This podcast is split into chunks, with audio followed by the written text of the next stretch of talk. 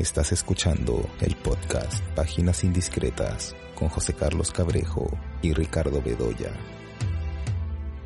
Hola, estamos aquí nuevamente en el podcast Páginas Indiscretas. Yo soy José Carlos Cabrejo, como siempre estoy acompañado por Ricardo Bedoya. Y en este segundo episodio de esta nueva temporada vamos a conversar sobre algunos estrenos, películas que hemos visto o en salas de cine o que hemos visto en plataformas streaming. Y nada, pues vamos a ir contrastar opiniones, vamos a dar pues nuestra opinión sobre alguna de estas películas. De hecho que, por ejemplo, una de las películas que en este momento, mientras grabamos el podcast, se pueden ver en salas de cine es la última película de Guillermo del Toro. Callejón de las Almas Perdidas, que se basa en una obra literaria que también fue adaptada por una película a fines de los años 40, con el mismo título, ¿no? se le conoce en inglés por Nightmare Alley, ¿no? Este, pero en español se le, se les conoce como El Callejón de las Almas Perdidas. Y bueno, eh, son películas, hablando de esta película de los 40 y esta nueva versión de esta obra literaria de Guillermo del Toro, son películas, yo creo que por varias razones muy distintas. Se acercan al material literario de una manera diferente. Y yendo al caso particular de la película Guillermo del Toro, porque claro, yo siento que la película original, que por cierto esta primera adaptación que se hizo de Narma Ali es, es, una película fantástica que a mí me encanta. Es una película bueno, que sin ser fantástica juega a eso, justamente, ¿no? A poco crear esta idea del artificio, ¿no? De este tipo que se presenta como un mentalista, ¿no? Y, y, y claro, sabemos que él, digamos, comete estos engaños, estos trucos como de magia, de espiritismo, pero de alguna manera nos metemos eh, en esa dimensión de cómo los personajes son engañados por estas tretas. Y siento que la película de Guillermo del Toro lleva este material literario pues a su mundo, que es un mundo de monstruos. Eso es algo que caracteriza en general eh, la obra de Guillermo del Toro. Está la idea de lo monstruoso en el laberinto del fauno, está en Blade 2, está en Hellboy, está en la forma del agua también. Y eso queda muy claro en el inicio de eh, esta última película de Guillermo del Toro, que pues ahonda en estos pasajes, en estos recovecos eh, del circo, donde encontramos estos escenarios que parecen salidos, pues no sé, alguna película tipo Freaks o The Funhouse de Top Hopper, ¿no? Como escenarios de estas películas eh, de terror que juegan con estos mundos circenses y en el papel principal vemos a Bradley Cooper. Eh, y, en todo este inicio y, en toda esta presentación del, protagonista, vemos que va estableciendo pues con, con, estos personajes que ya para muchos de nosotros ya son conocidos, ¿no? Eh, con el personaje que es interpretado por Tony Collette, que por cierto es una, de las cosas más destacadas de la película, es la actuación de ella, a pesar de que, bueno, obviamente por la historia no es que aparezca tanto como otros personajes, pero digamos todo este juego de acercamiento, todos estos planos de detalle que hace de los pies de ella, ¿no? y que van mostrando esta relación cercana que se va estableciendo eh, con el personaje Bradley Cooper me parecieron muy interesantes. Y esta idea de lo monstruoso, como decía, pues se, enfatiza bastante, ¿no? Cuando vemos este personaje alcohólico que lo tienen prácticamente preso, ¿no? Y lo tienen pues como una criatura extraña eh, para llamar eh, la atención pues de las personas para que en este circo pues se gane dinero. De ahí ya a medida que la película se va desarrollando, claro, una de las cosas que me llamó la atención fue eso, ¿no? Que en realidad la búsqueda de Guillermo del Toro es muy distinta a la de esta otra película que se hizo sobre eh, Nightmare Alley. ¿no? Porque al final creo que si hay algo que pone énfasis del Toro en esta película, y bueno, no quiero dar muchos detalles sobre el final, pero el final creo que lo deja muy en claro, es finalmente como estos monstruos o estas criaturas extrañas, estos personajes de circo que aparecen al inicio, juegan de alguna manera como un espejo de, cómo es o cómo se siente el personaje de Bradley Cooper. Y si en esta película, de fin de los 40, digamos, como decía hace unos momentos, hay todo este clima fantasmal muy singular y además logrado de una forma brillante, me parece que acá eh, se exalta justamente esta dimensión monstruosa del, protagonista, ¿no? Que incluso se refleja con, una violencia eh, sumamente gráfica. Hay, recordarás esta imagen singular en la que después de haber agredido a alguien vemos en su puño, ¿no? Se han incrustado algunos dientes de un personaje, ¿no? Un poco para darles una idea del, nivel de violencia al cual se llega y que eh, pues lo hemos reflejado ahí. Y a diferencia de esta otra versión, esta, esta vieja versión de Nightmare Alley, en esta película del toro, pues claro, todo está muy explicado, todo está muy detallado, no pretende meternos en la magia del artificio, sino más bien siempre dejar muy en claro eh, lo engañoso que es este personaje quizás para destacar esta dimensión terrible del personaje. Y claro, si, ponemos en contraste las dos películas, pues la película anterior, la otra adaptación, muy famosa, por cierto, me, me gusta mucho más.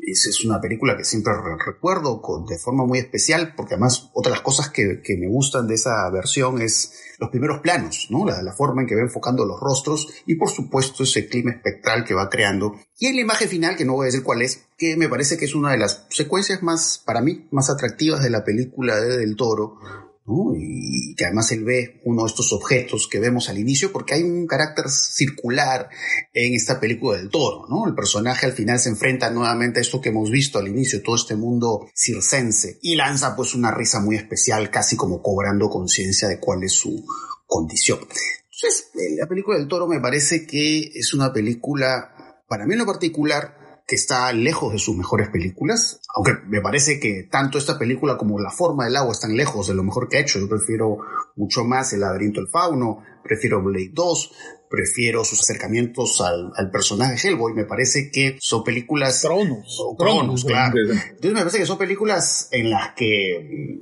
hay un plus, hay algo especial que pone ahí Guillermo. Y más bien esta, esta película la sentí pues que no, a diferencia de estas otras películas, no se desmelena, ¿no? Todo está muy eh, ordenado y todo es correcto. Por supuesto, tiene una muy buena fotografía y cómo se aprecian las texturas este, de estos objetos de circo. Pero nada, no, no, no es una película que realmente me entusiasme mucho y me haya generado el mismo impacto que otras películas de Guillermo del Toro. No sé cuáles son tus impresiones. Sí, más o menos las mismas, ¿no? Eh, a ver, Guillermo del Toro es un tipo que conoce muy bien el cine, ¿no? Y estoy seguro que conoce muy bien la película de Edmund Goulding.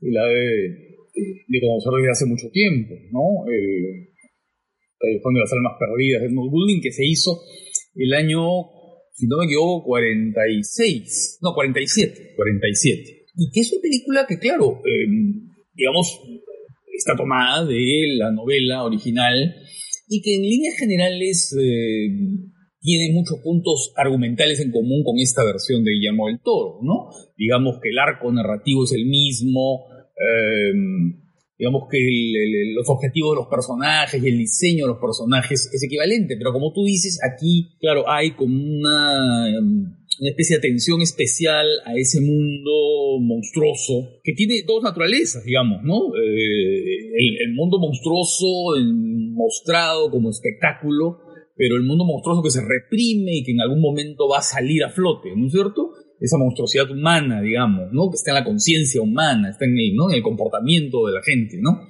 Y entonces, claro, aquí hay eh, como dos dimensiones. Por un lado está la dimensión de la película, ah, digamos, criminal, que en el caso de la película original del año 47 estaba muy vinculada con el cine negro. Pese que era una película típica del cine negro, ¿no? Porque era una película ambientada, en la primera parte en el mundo del circo y en la segunda parte en el mundo del espectáculo, del ilusionismo, del espiritismo, de, de la, ¿no es cierto?, de la adivinación y todo esto. Eh, el mundo de la trampa, el mundo de la ilusión. En este caso eh, también está esa alusión al cine negro, pero incorporando aquí, como también estaba apuntada en la otra, el lado psicoanalítico, que en ese momento, el año 1947, estaba muy de moda en el cine. No hay que olvidar, por ejemplo, que una película como Spellbound, que es del año 45 de Hitchcock, que tiene la secuencia del sueño con la escenografía de, de Dalí. De Dalí, ¿no? Eh, es de las películas que desarrolla ese asunto del psicoanálisis, ¿no es cierto? El sueño, el regreso a la escena primaria y qué sé yo, que también lo vemos aquí, porque acá también está esta vinculación con el padre, digamos, ¿no? No, no, no, no vamos a decir nada más sobre eso, pero hay, ¿no? Una relación con el padre y con el alcohol y en fin, una serie de cosas. Pero lo que yo siento es que eh, lo que en la película de Goulding, ¿no es cierto? De Goulding del año 47, quedaba, digamos, sugerido y tal vez no por, incluso no, no necesariamente por voluntad de Goulding, ¿no? Eh, era también el efecto del código, el código Hayes, ¿no? El código que prohibía mostrar muchas cosas, por ejemplo, prohibía mostrar elementos eh, demasiado violentos o que implicaran, digamos, la, la representación de la sangre. Entonces, claro, por ejemplo, en, la película de Goulding no vemos el momento en que el monstruo este del circo devora el ave, a diferencia de lo que se puede mostrar ahora. Eh, pero además hay un efecto, ¿sabes de qué? En la película de, Del Toro en relación con la anterior, hay una especie, a ver cómo decirlo, de desfiguración, de ampliación, de hinchazón, de transformación.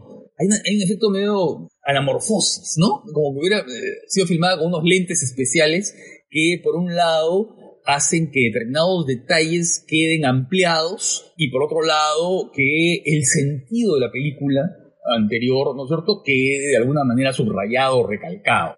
Creo que es una película manierista en eso. Es una película manierista porque, a ver, no sé si, si te diste cuenta o percibiste que buena parte de la película está filmada con lentes de focales cortas, es con angulares. Y entonces, en muchos momentos en la película vemos sobre todo en los momentos interiores, en los momentos en que están en espacios interiores, vemos, tenemos una impresión de, por ejemplo, corredores muy alargados. Ese callejón de pesadilla, pues, ¿no? O sea, corredores alargados. Vemos los techos de los espacios, vemos los techos de los interiores. Y entonces, claro, eso por un lado, te da esa sensación de este personaje que está siempre, está oprimido, está además, no solamente eso, está predestinado, ¿no es cierto?, a, primero a subir y luego a caer, tal como se lo dice además el, tarot, ¿no?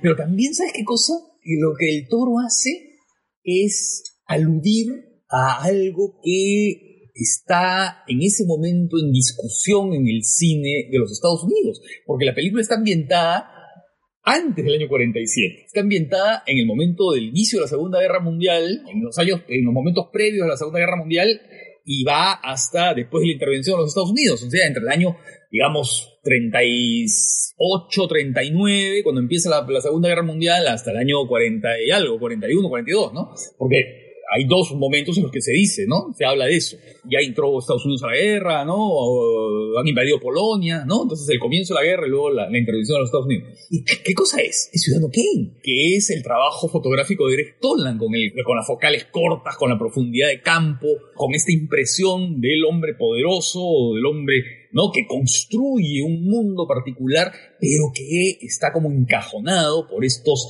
espacios dilatados, de perspectivas muy agudas, ¿no? En la que este personaje es, siempre un prisionero. Y creo que, que el toro está jugando eso, ¿no? Ambienta ese momento, ¿no? ambienta la película en esos años, porque en esos años está la alusión a esta fábula del hombre que a partir de sus manejos eh, inescrupulosos, digamos, se convierte en un personaje mm, muy importante en la sociedad, pero después cae y jugar con lo que estaba en discusión justamente en ese momento, con esa visualidad que Greg Toland había incorporado al Ciudadano Kane el año 1941, justamente. Entonces yo siento esa, ese, en, el estilo de, del toro en esta película, esa relación de agarrar un hipotexto, ¿no? Como, ¿no? O sea, un texto de origen, un texto de base, para ponerlo frente a una suerte de espejo que da esa imagen Em, distorsionada, ¿no? Deformada, ampliada, ¿no?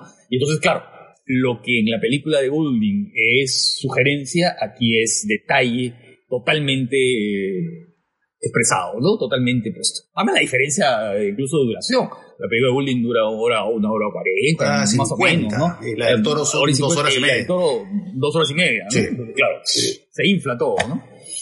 Entonces siento, siento ese manierismo y ¿sabes qué? Siento cierto academicismo. Sí, lo sentí mucho. Cosa que ya siento también en la, en la, en, la forma del agua y en la otra película que hizo, en esta película gótica, ¿no? Sí, esta Crimson, ¿no? ¿no? En la que se siente esta aplicación, ¿no? Aplicación de tales modelos, del modelo tal, del modelo cual, de la ciencia ficción de los años 50, de la alusión al, monstruo de la laguna negra y acá a esto que, ¿no? que, que, siento eso muy claramente, ¿no? Esta, esta idea de hacer una película ambientada en una época y incorporando algunos de lo que era novedoso en esa época para aplicarlo a, a la actualidad, ¿no?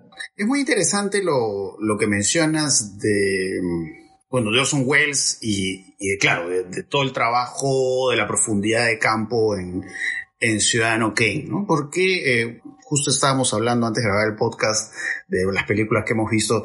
Y bueno, hay otra película que se ha estrenado en, en Apple más, creo que se llama la plataforma, que es esta película de la tragedia de Macbeth, ¿no? dirigida por Joel Cohen, que en esta oportunidad no está dirigiendo con su hermano, y que, eh, digamos, el trabajo de la fotografía en esta película, digamos, también nos lleva a establecer ciertas coincidencias con Orson Welles. De hecho que sí. Y el lado shakespeariano. El lado shakespeariano. Y la adaptación de Macbeth, además. Claro, la fotografía contrastada, expresionista, y que, bueno, por supuesto Orson Welles se acercó a Macbeth. Pero bueno, en otras películas, incluida Ciudadano Kane, que podemos encontrar estos rasgos eh, visuales, ¿no? Y, en la tragedia de Macbeth también, pues todo esta, este trabajo de los espacios y estas sombras marcadas. Entonces, claro, ¿no? Uno siente que esta película de, uno de los Cohen, ¿no? los hermanos Cohen, está pensando mucho, digamos, en estas películas. Y que, por cierto, además, es, es una creo que sería algo que, resalta en esta película, la tragedia de Macbeth, es la fotografía, ¿no? Digamos, cómo trabaja con esta iluminación dura, estas sombras sumamente eh, marcadas, y que de hecho, eh, digamos, va creando todo este estilo visual que me parece en, algunas secuencias agarra mucha fuerza, ¿no? Sobre todo cuando aparecen las, las brujas. Creo que esas son las mejores secuencias. Y eh, todo este detalle además en la película con las, con las imágenes líquidas, el agua que está en el piso, o eh, vemos al personaje de, Macbeth interpretado por Denzel Washington, ¿no? Y, ven el agua ahí, ese rostro que empieza a hablarle. Entonces, todas estas secuencias eh, mágicas, fantasmales, creo que son los mejores, ¿no? Pero siento que eh, un poco a veces esta estilización fotográfica que es impresionante en la tragedia de Macbeth, un poco que sobrepasa la historia, sobrepasa lo que nos está contando y siendo que eh, le gana protagonismo, digamos, a los, a los personajes principales, ¿no? Lo que no quita, por supuesto, que así como estas secuencias hay otras interesantes, ¿no? De hecho, me gustó mucho toda esta secuencia de Frances McDormand en, el estado de sonambulismo. Creo que ahí es donde eh, vemos pues las dotes de actriz de Frances McDormand. Pero sentí eso, ¿no? Sentí que es una película que nada, disfruté por fragmentos, por partes, eh, pero que el estilo sobrepasa lo que la propia película nos quiere contar. Ahora, claro, podemos pensar en Orson Welles, ¿no? Pero de hecho que podríamos encontrar quizás ciertas coincidencias también con otras películas que han hecho los hermanos Cohen, ¿no? Pero claro, muchas veces películas más pensadas en función al cine negro, ¿no? Que también lo estábamos conversando en función a la película de Guillermo el Toro, en la película de Goulding. No sé, pienso en películas como El hombre que nunca estuvo, ¿no? También vemos esta fotografía contrastada, ¿no? Entonces son parte, digamos, de los intereses visuales que ha habido en la obra de los Cohen que lo vemos aquí obviamente ya en otra clave. Pero bueno, mi, impresión, digamos, de la película como tal, como conjunto, como un todo orgánico, no es del todo satisfactoria. Pero bueno, no sé a ti qué te pareció la tragedia de Macbeth. Claro, siempre eh, los Cohen han trabajado mucho la estilización visual, ¿no? Y se han ido además adaptando y se han ido, y han ido cambiando, por supuesto, ¿no? Su acercamiento de acuerdo a, no sé, al tipo de película, el género, ¿no? Son películas muy distintas, por ejemplo, este, Temple de Acero, ¿no?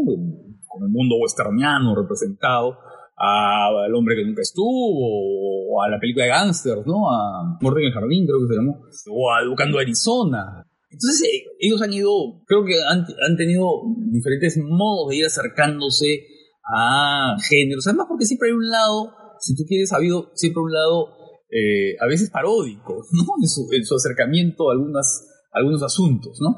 Aquí es muy claro que, eh, que lo que quiere Joel Cohen es hacer un Macbeth mental, ¿no es cierto? Es un Macbeth eh, totalmente interiorizado y que se vea como si fuese eh, eso, la idea de la pesadilla, ¿no? Como si fuese un sueño. Y entonces, claro, todo los sets, los decorados, la escenografía, ¿no? Tienen un lado claramente expresionista, ¿no?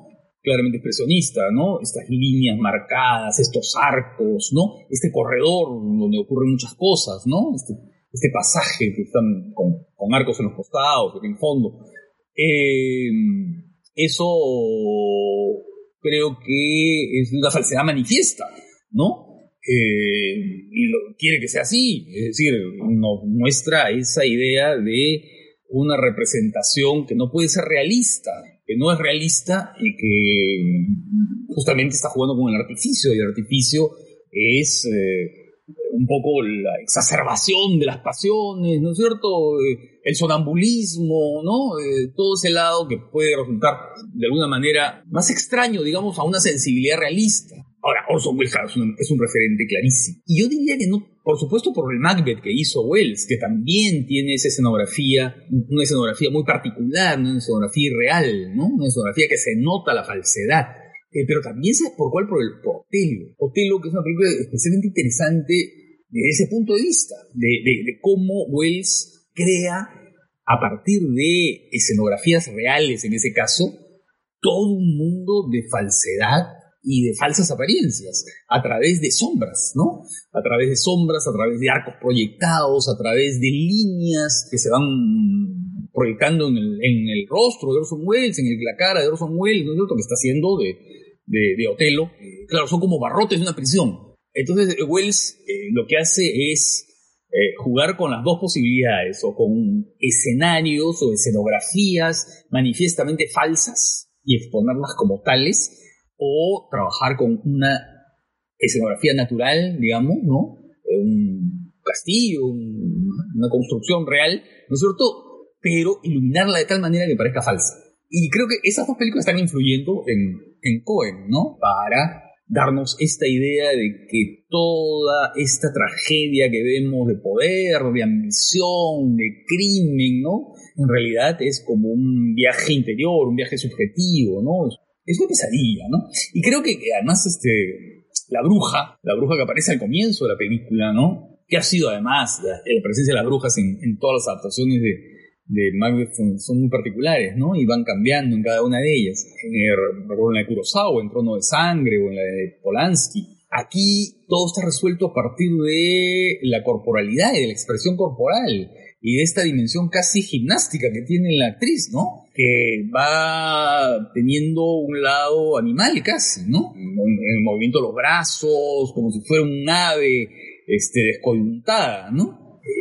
Y eso te va creando una impresión muy fuerte, ¿no? A la vez de naturalidad y de artificio a la vez, ¿no? de, de juego entre, entre, una performance y una exhibición de animalidad, ¿no? Que es bien interesante, ¿no? Y creo que marca un poco lo que vamos a ver después, ¿no? Bueno, hay otra película que me parece interesante, que también creo que es interesante por su trabajo visual, que es esta película que se ha estrenado en Prime Video, que es El Caballero Verde, o la leyenda del Caballero Verde, creo que la han titulado de esa manera esta película de David Lowery, que además, bueno, por ejemplo, en Netflix se pudo ver una película de él que es Historia, historia de Fantasmas. Y curioso, esta, esta, esta película, la, leyenda del Caballero Verde, bueno, es una, adaptación este, este poema Sir Gawain y el Caballero Verde. Y es interesante porque creo que eh, podríamos, por ejemplo, establecer algunas coincidencias de esta película con lo que Lowry ha hecho antes, como por ejemplo esta película.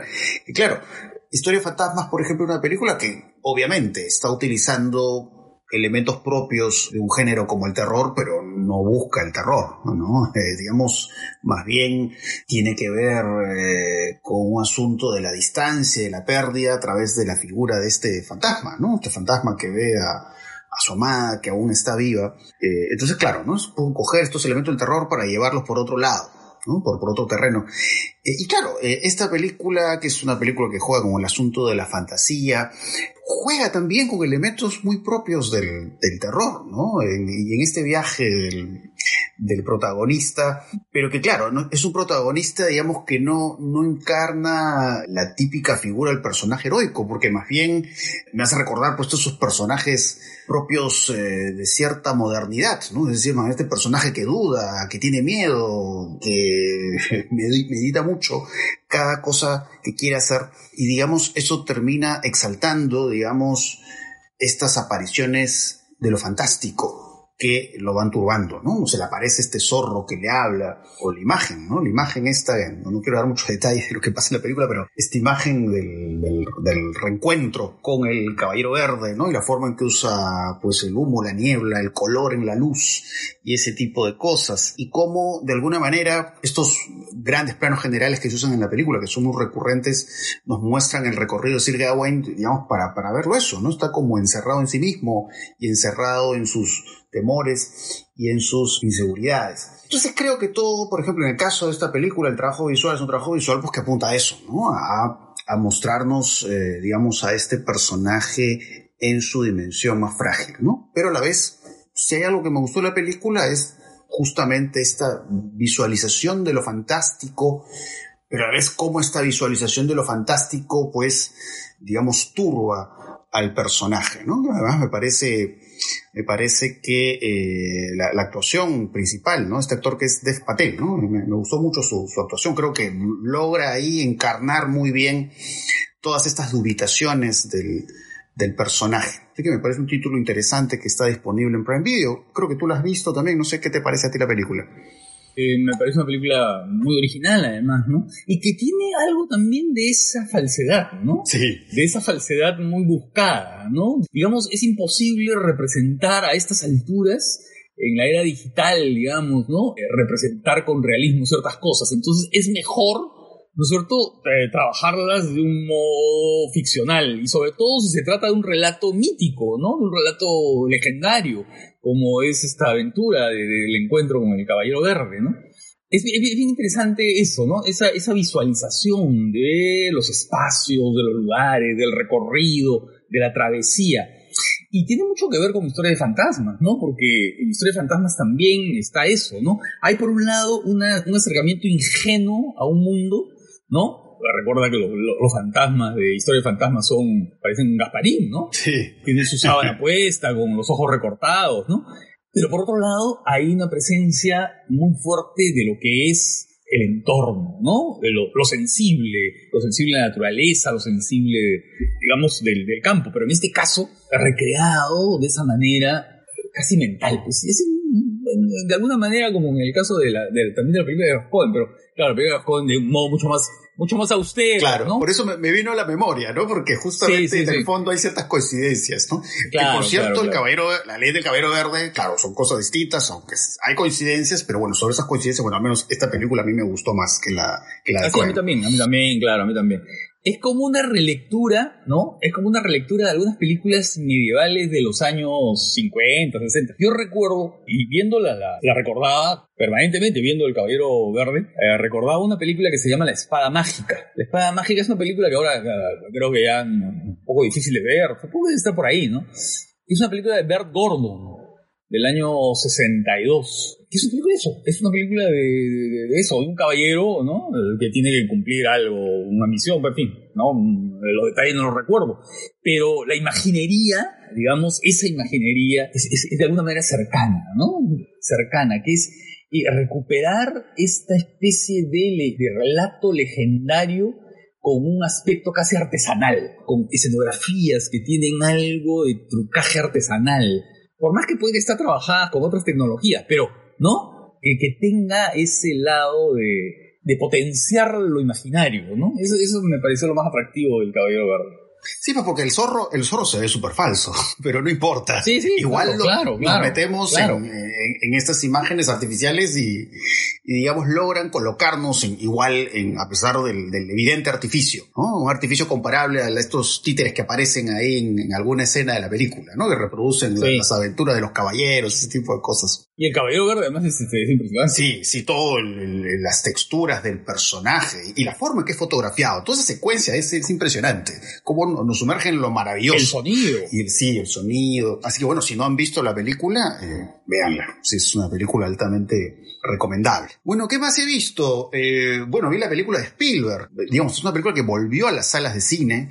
En realidad la película eh, se vio por primera vez eh, fines del año pasado, pero ya con la aparición de Spider-Man nos pasó de la semana. Y bueno, ahora sí, la, creo que incluso sí en cartelera, me parece, esta película Spielberg titulada como Amor sin barreras, ¿no? Como, bueno, lógicamente que, digamos, toda esta visión eh, coreográfica de Jerome Robbins está ahí en la película Spielberg, como lo está en esta otra película que Robbins hizo con, con Robert Weiss pero siento que probablemente tú tengas la misma sensación que yo. La película Spielberg me parece que acentúa mucho más lo sombrío, ¿no? Porque de hecho que, digamos, en la película de Vice también está lo sombrío, pero me parece que hay una gran diferencia.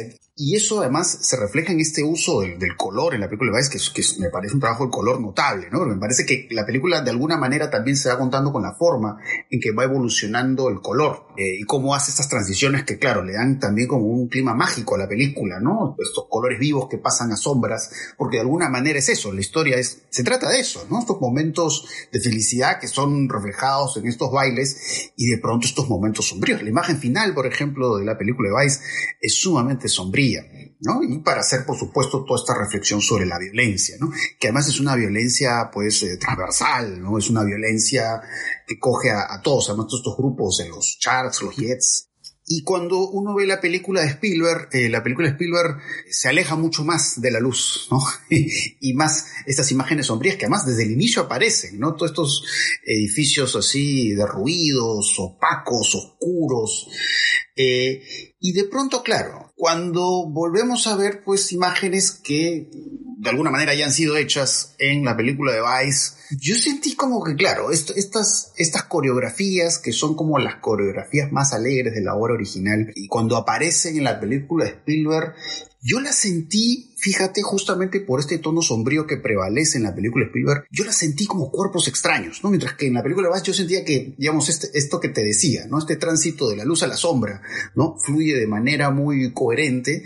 Acá lo sentí como un cuerpo extraño, o sea, no, no logro conectar con estas coreografías que apuntan, digamos, a, a lo más radiante por este, este, este, espíritu mucho más sombrío que está en la película de Spielberg, ¿no? Y además, es, bueno, la película de Spielberg me parece que tiene, a pesar que la de Vice me gusta mucho más, la película de Spielberg tiene algunos puntos interesantes, ¿no? De hecho que, por ejemplo, la, la, relación de, digamos, de estos dos personajes que serían como el equivalente Romeo y Julieta, porque claramente Romeo y Julieta son una gran inspiración para el mundo West Side Story. Me parece que es, es una relación que se está trabajando con mucha química, me parece que es una de las cosas que yo podría destacar de la película de Spielberg pero eh, cuando vuelvo a ver algunos personajes ya en esta versión de Spielberg, la verdad que no me gustaron mucho, como el personaje de, de Chino. ¿Tú te acuerdas del personaje chino que aparece al final y que, va a tener un rol muy importante? Eh, pero que digamos, digamos, eh, la película Spielberg siento que ahonda en, ciertas frases, ciertos dichos que, digamos, me parece que tornan esta película en, una visión mucho más maniquea del mundo, ¿no? Cuando el personaje chino en la película Spielberg dice algo así como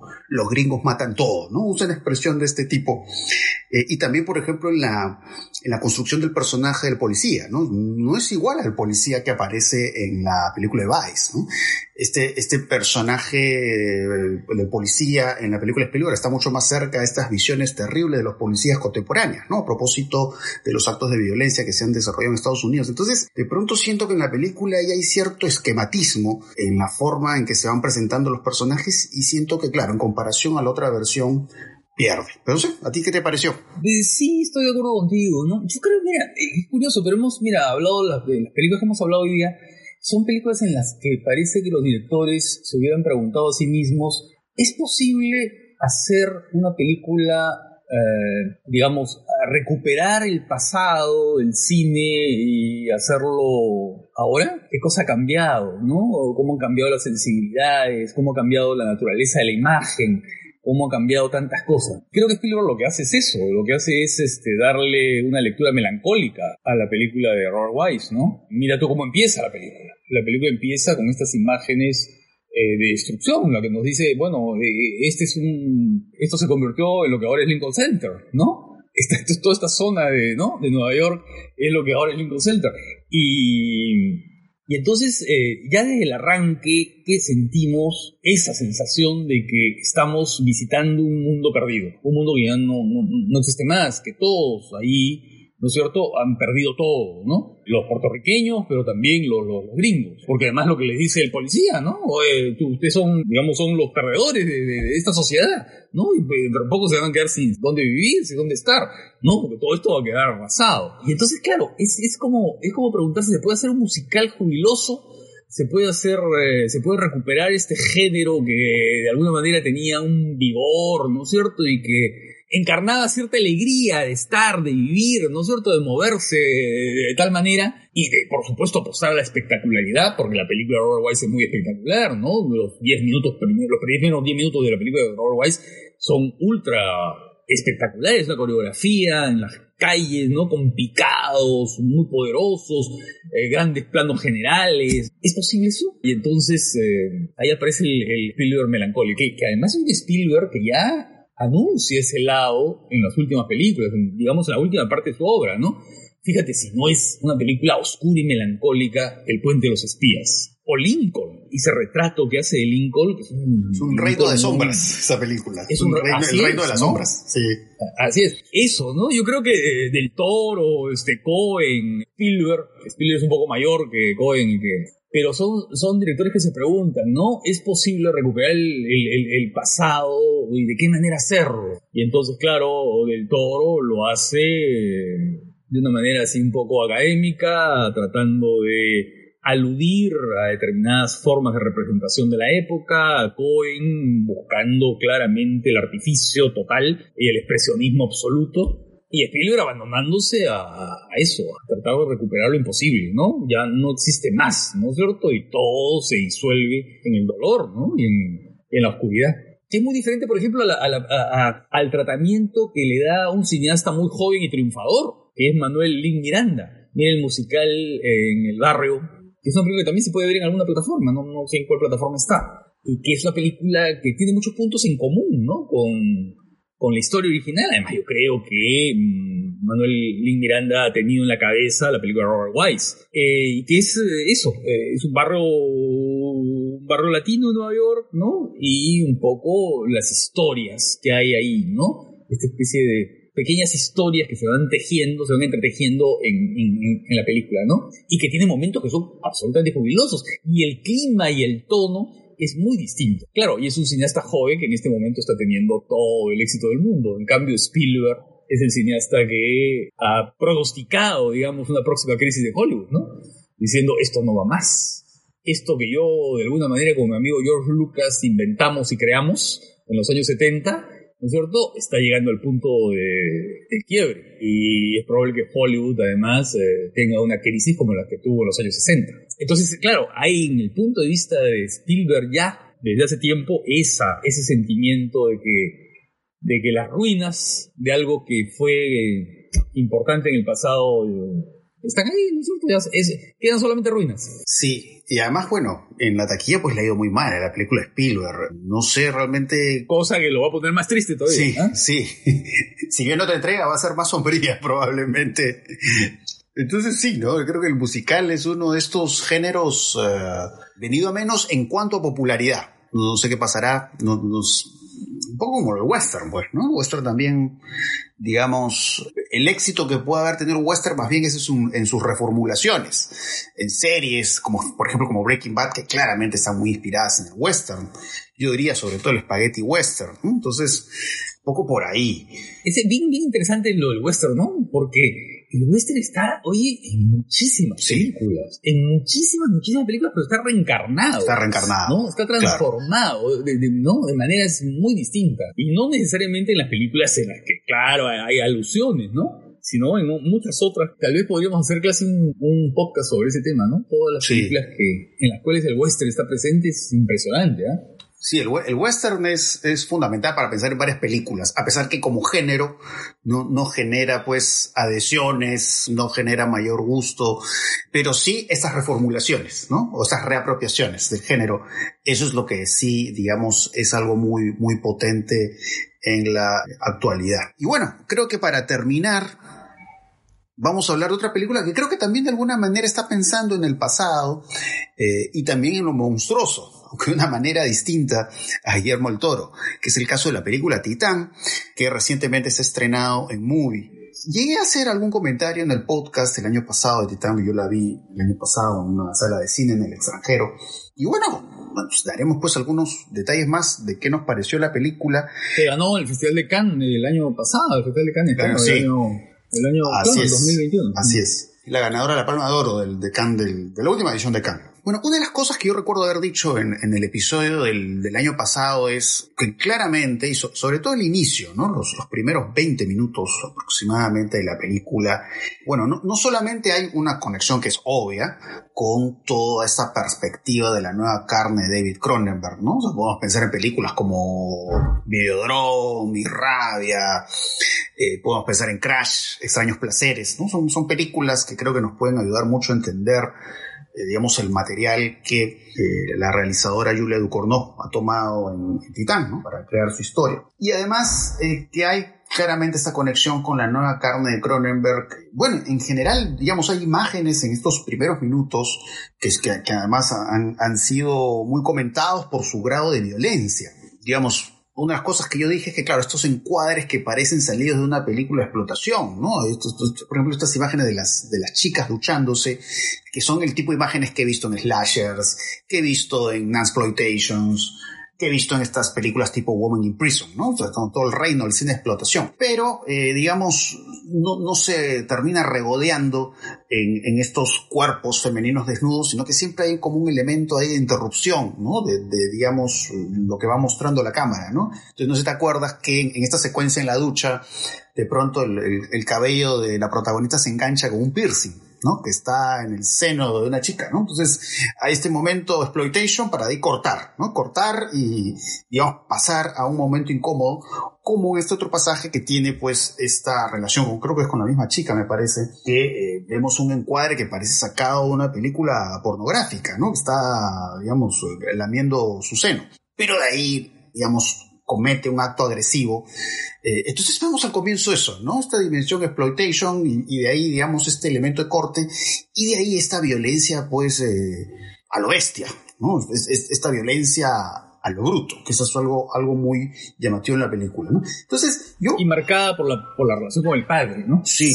Toda esa primera parte, ¿no? Sí, ¿no? La, este figura, la figura del padre, que es muy importante es una figura de masculinidad, además, que va a ser bien importante en la película, esa, esa relación con lo... Claro, y en esa, en esa visión de la figura paterna, pues se ve la relación especial que tiene con el automóvil, ¿no? Cuando ella le ponen el titanio y ves el carro y, todo eso. Se, va revelando la relación con esta figura paterna y pues la relación con los carros, que es, que muy especial.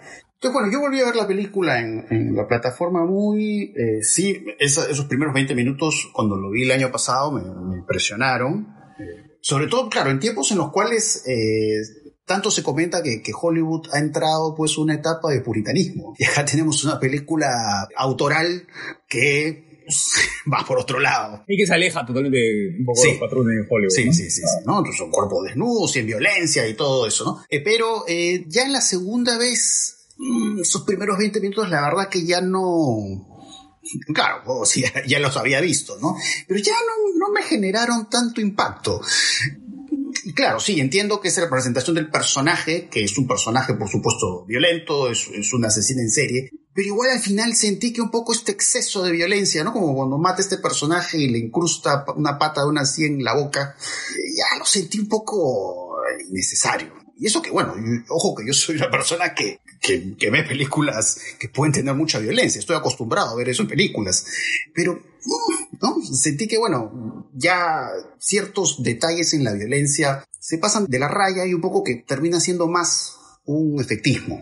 Y bueno, este asunto de la nueva carne, que de hecho es el referente, uno de los grandes referentes, como ya lo decía en esta película Titán, en el caso de Cronenberg, claro, Cronenberg, todo, su, su, discurso de la nueva carne, hay que tomar en cuenta que es un discurso visionario. O sea, creo que si hasta ahora seguimos hablando de la nueva carne y sigue siendo un referente en películas actuales, es el hecho de cómo Cronenberg estaba viendo el futuro. Entonces, cuando vemos películas como Videodrome, que creo que se estrenó acá en Perú como Cuerpos Invadidos, si no me equivoco, digamos, eh, básicamente él ya estaba viendo en sus películas la relación que tenemos ahora con las máquinas, nuestra conexión con las pantallas, por ejemplo. Eh, sería interesantísimo relacionar lo que vemos en Videodrome en la relación erótica que tiene el personaje con el televisor con las personas pues, que ahora pues, este, prácticamente establecen algún tipo de relación sexual con alguna figura representada en una pantalla. La pantalla de su celular, en la pantalla de su laptop o lo que fuera.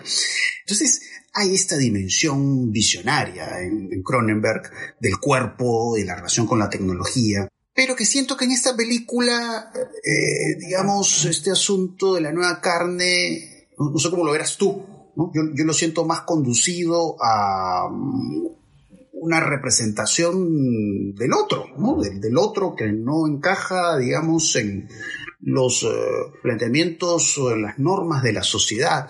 Y creo que eso digamos, se ve muy claro eh, en esta secuencia, porque además, digamos, es una secuencia que me parece que está muy bien realizada en la forma, porque hay algo que, si algo que me gusta en Titán es la forma en que representan los cuerpos masculinos, ¿no? Me parecen estos bomberos que están como celebrando, interactuando y cómo trabaja la edición, eh, y cómo trabaja pues los filtros de color y el personaje principal, ¿no? Eh, que además bueno, voy a tratar de no hacer muchos spoilers, ¿no? Pero además ha, digamos, asumido otra identidad, ¿no? O hace un juego teatral de apariencia eh, y hace pues lo que ella sabe hacer, ¿no? Que son estos, bailes sensuales que se ven al inicio de la película y vemos este espacio lleno de banderas de Francia. ¿no? Pues claramente ahí la película quiere decirnos algo, quiere dar una visión del país eh, y viendo un país con estos hombres que ven a este personaje como un personaje extraño, diferente, distinto. A diferencia de este otro personaje que nuevamente ahí volvemos a una figura paternal, pero en un sentido simbólico, vamos a decir, que más bien está dispuesto a aceptar a un hijo simbólico a como dé lugar.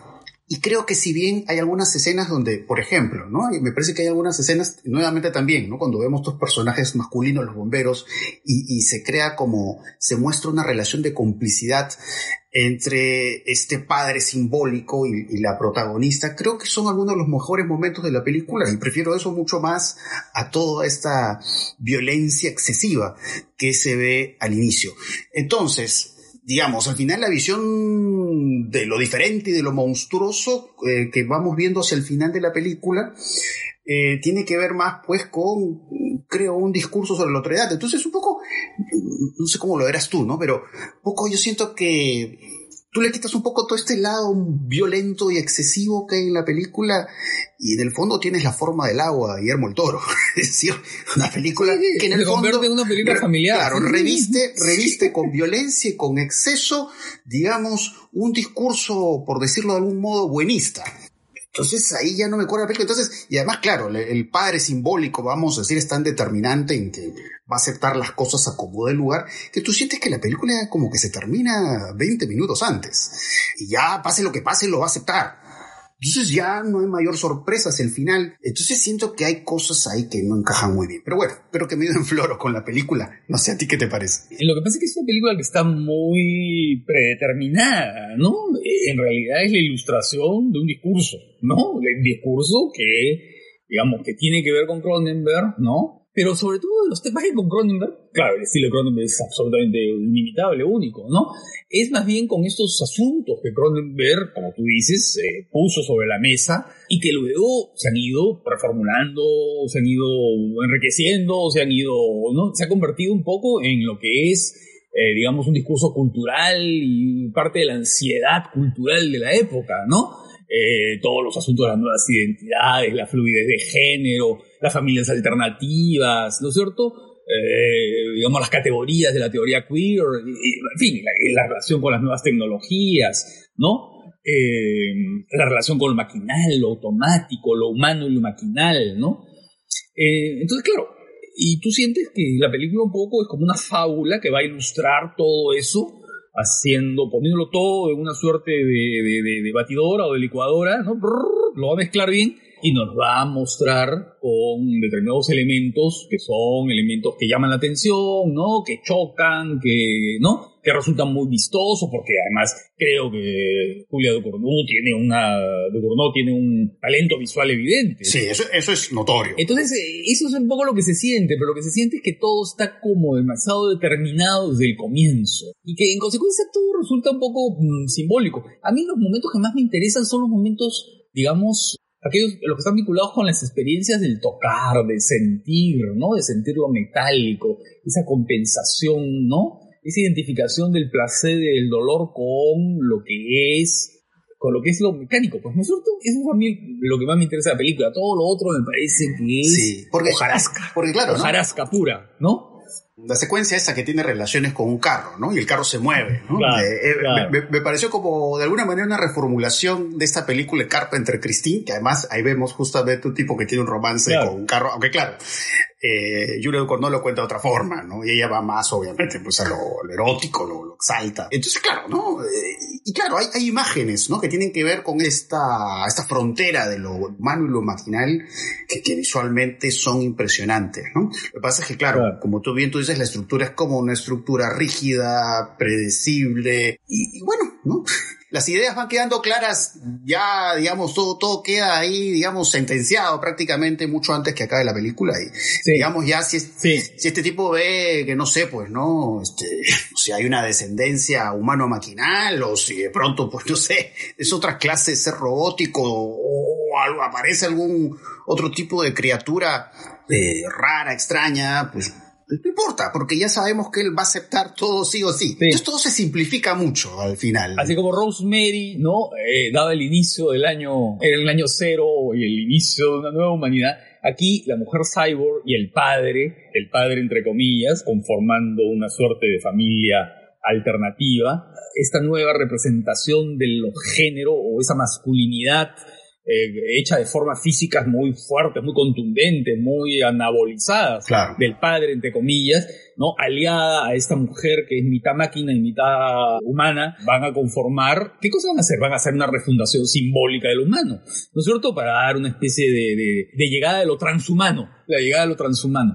Así como en el bebé Rosemary, ¿no es cierto? Entrábamos a una, a una época distinta. Eh, son esos paralelismos que a veces pueden resultar un poco forzados, pero que te, te remiten una cosa a la otra, ¿no? O sea, son películas, pero claro, lo que pasa es que en el caso del bebé Rosemary, la, la idea de lo fantástico era muy fuerte. En cambio aquí no, aquí hay una, una propuesta vinculada con teorías de esta época, con formas de sentir y de pensar de esta época. Sí. Y otra cosa llamativa, ¿no? Porque mencionaba el asunto de la violencia, pero también está este otro asunto que es, digamos, claro, hablaba de la idea del padre simbólico, pero también está el incesto simbólico, ¿no? Estas escenas, estos momentos incesto simbólico, pero vuelvo a lo mismo. Quítale esos detalles de incesto simbólico y tienes Sí, claro, algo claro. parecido a la forma del agua, ¿me entiendes?